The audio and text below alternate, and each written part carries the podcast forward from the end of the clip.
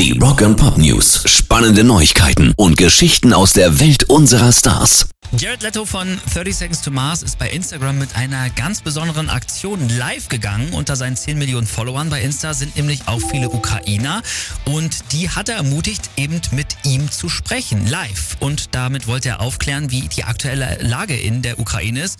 Und dieser junge Mann hier zum Beispiel war aus Odessa. Kids are being bombed. The houses where the buildings where kids are being born uh, has been attacked, striked. Ja, schrecklich. Er berichtet hier zum Beispiel davon, dass Krankenhäuser beschossen werden.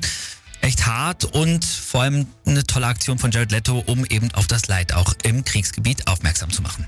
Rock and Pop News. Die Jungs von Flogging Molly haben ganz unerwartet einen neuen Song rausgebracht und der beschreibt ganz gut, wie sich viele von uns in der heutigen Zeit fühlen. Von der Pandemie sind wir jetzt in einen Krieg gerutscht. Da hilft's, wenn man Freunde und Familie um sich hat und einfach mal einen hebt, auch in schweren Zeiten. Deswegen heißt der Song auch These Times Have Go Me Drinking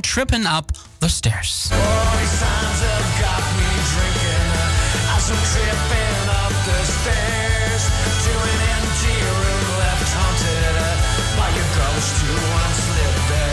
Sehr, sehr coole Nummer. Und wenn ihr die Irish Folk Punks mal live sehen wollt, im Juli und August sind sie auch in Deutschland bei uns unterwegs. Unter anderem zum Beispiel auch beim Deichbrand Festival.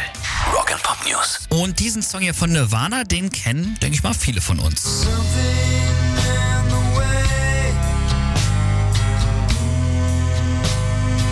in the Way ist ja auf Nevermind drauf und war auch Teil des MTV Unplugged, aber dass junge Menschen den Song deswegen kennen, das darf man jetzt nicht unbedingt voraussetzen. Äh, das hat jetzt aber der aktuelle Batman-Kinofilm geändert, denn in dem Film kommt eben dieser Song vor, war auch Titelsong des Trailers und deswegen ist Something in the Way aktuell wieder ein Streaming- und Verkaufsrekord. Tja, so schnell kann's gehen.